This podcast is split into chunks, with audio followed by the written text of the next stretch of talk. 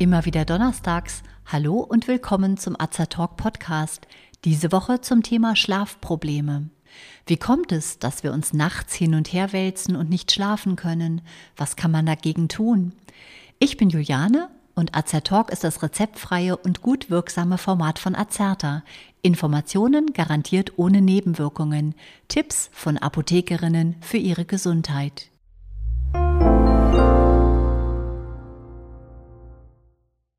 Jeder von uns kennt es sicherlich. Man wälzt sich nachts im eigentlich sonst so warmen und gemütlichen Bett herum und kann einfach nicht einschlafen.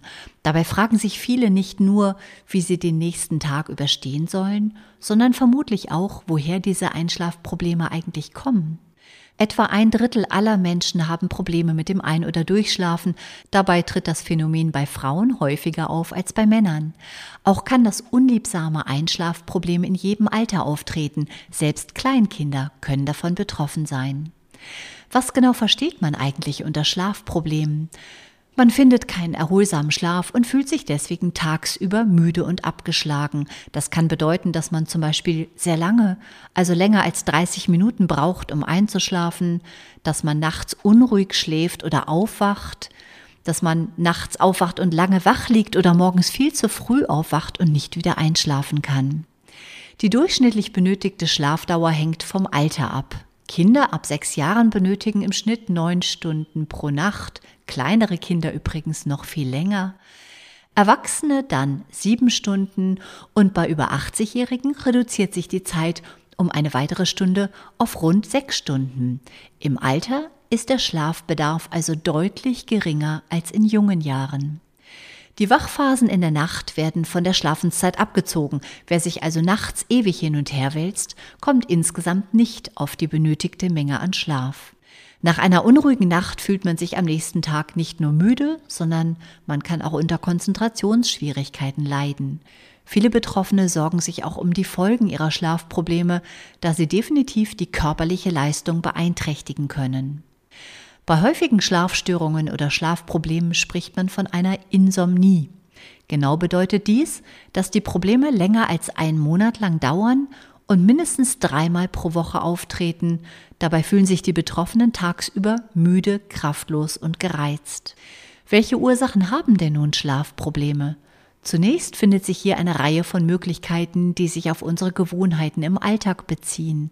Wenn Sie unter Problemen beim Einschlafen leiden, sollten Sie zunächst versuchen, Sorgen und Stress in Ihrem Leben zu benennen, sich damit auseinanderzusetzen und zu lernen, mit ihnen umzugehen.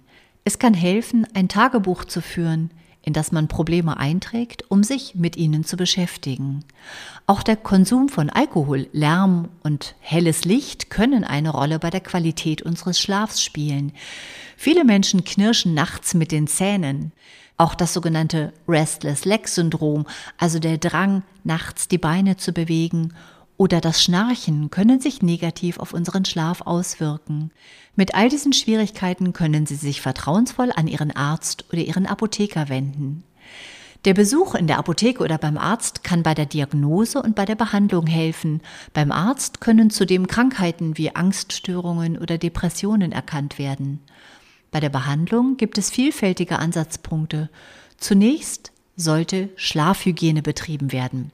Das Wort Hygiene hat in diesem Fall allerdings nichts mit Sauberkeit zu tun, sondern mit dem Verhalten rund um den Schlaf. Dazu gehört es beispielsweise, vor dem Schlafengehen nur leichte Mahlzeiten sowie alkohol- und koffeinfreie Getränke zu sich zu nehmen. Das Bett sollte nur als Ort zum Schlafen benutzt werden und man sollte sich erst dann ins Bett legen, wenn man wirklich müde ist. Ansonsten verbindet der Körper das Bett nicht nur mit Schlaf, sodass sich beispielsweise die Einschlafzeit verlängern kann. Auch wenn es uns schwer fällt, eine intensive Beschäftigung mit dem Handy am Abend direkt vor dem Einschlafen kann die Einschlafphase erheblich verlängern. Grund hierfür ist das blaue Licht, das von dem Bildschirm ausgesendet wird. Dies verhindert die Ausschüttung von Schlafhormonen wie beispielsweise von Melatonin. Eine halbe Stunde vor dem Schlafengehen sollte das Handy also ausgemacht werden. Dasselbe gilt übrigens auch für Fernseher, PC und so weiter. Wer partout nicht auf sein Smartphone verzichten möchte, kann die Displayanzeige in den Nachtmodus umschalten. Dabei erscheint das Display gelblich, sodass das blaue Licht reduziert wird. Zur Schlafhygiene gehört auch die Raumtemperatur. Schlafen Sie am besten bei erniedrigter Raumtemperatur und sorgen Sie für eine gute, schwere Bettdecke.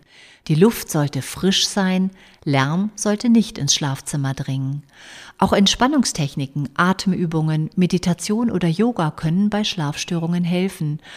Pflanzliche Extrakte, wie beispielsweise Extrakte vom Baldrian, Hopfen oder auch von der Melisse, können die Schlafqualität positiv beeinflussen. Apropos Baldrian, der quasi Prototyp der schlaffördernden und beruhigenden Pflanze gilt als beliebtestes pflanzliches Mittel bei leichten Schlafstörungen. Das Zusammenspiel verschiedener Inhaltsstoffe ist für die bekannten Effekte des Baldrians verantwortlich. Laborexperimente zeigen, dass die wirksamen Substanzen mit speziellen Botenstoffen und schlaffördernden Substanzen im Gehirn interagieren. Baldrian scheint auf diese Weise beruhigende und angstlösende Effekte zu fördern. Wichtig ist hierbei noch, dass Baldrian den Schlaf nicht unbedingt bei der ersten Einnahme schon verbessert. Es braucht ein paar Tage, bis sich ein wirksamer Spiegel im Körper aufgebaut hat. Im Vergleich zu vielen chemischen Schlafmitteln kommt es bei Baldrian allerdings nicht zur Tagesmüdigkeit. Verschreibungspflichtige Schlafmittel wie die sogenannten Benzodiazepine haben den Nachteil, dass sie die Muskeln entspannen, was bei älteren Menschen, die nachts häufiger zur Toilette gehen müssen, zur Erhöhung der Sturzgefahr mit gleichzeitiger Erhöhung eines Risikos für Knochenbrüche führt. Rezeptpflichtige Schlafmittel sollten nur dann genommen werden, wenn der Arzt keine andere Möglichkeit mehr sieht, die Schlafstörung pflanzlich oder alternativ zu behandeln. Häufig wird der gerade angesprochene Baldrian auch mit ähnlich wirkenden Heilkräutern wie Melisse, Hopfen oder Passionsblume kombiniert. Auf diese Weise werden unterschiedliche Punkte im Körper angesprochen, daher kann eine Kombination sinnvoll sein. Melissenblätter enthalten ätherisches Öl, das sich unter anderem aus den Substanzen Citral, Geranial, Neral und Zitronellal zusammensetzt. Diese Stoffe sind für den zitronenartigen Geruch der Melisse verantwortlich und wirken leicht beruhigend und angstlösend.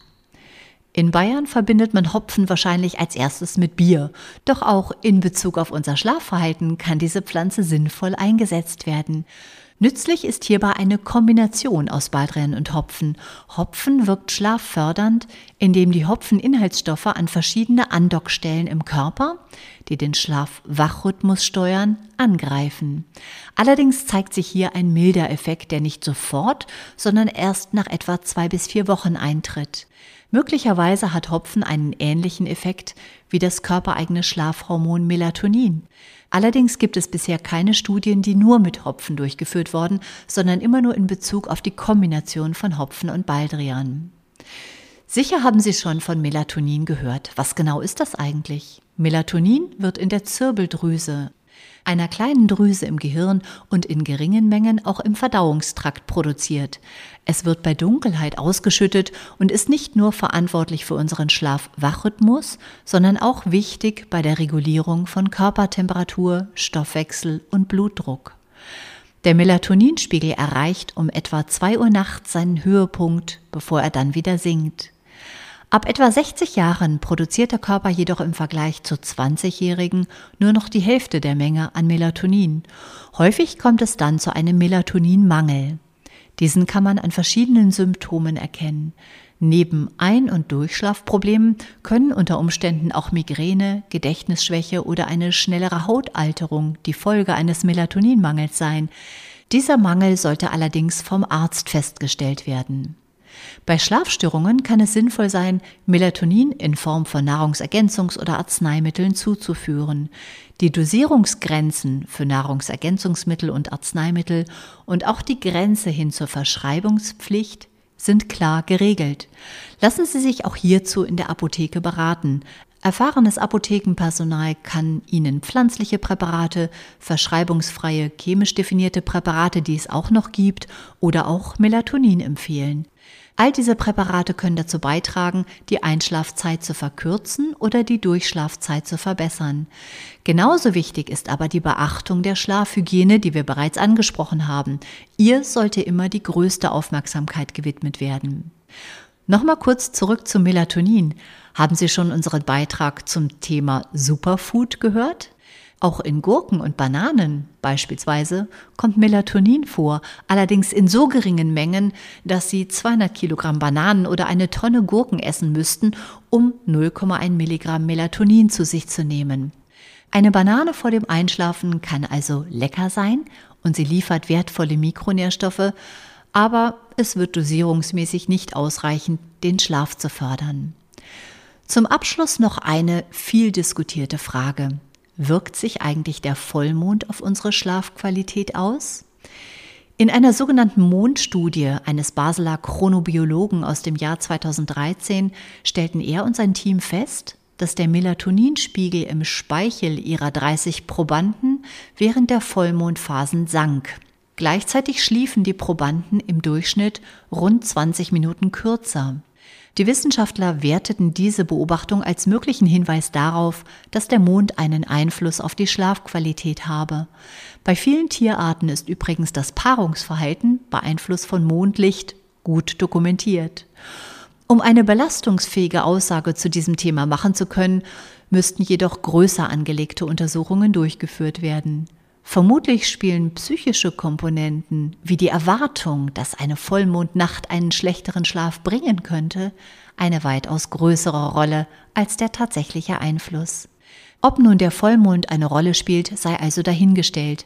Anderen Ursachen, wie im Beitrag angesprochen, kann dagegen durch die Änderung von Gewohnheiten oder durch Unterstützung mit schlaffördernden Mitteln durchaus entgegengewirkt werden.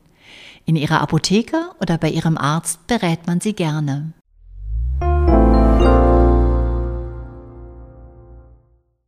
Wenn Sie sich für uns oder für unsere Fortbildungsvideos interessieren, besuchen Sie uns gerne auf azerta.de oder hören Sie unseren Beitrag Wir sind Azertalk.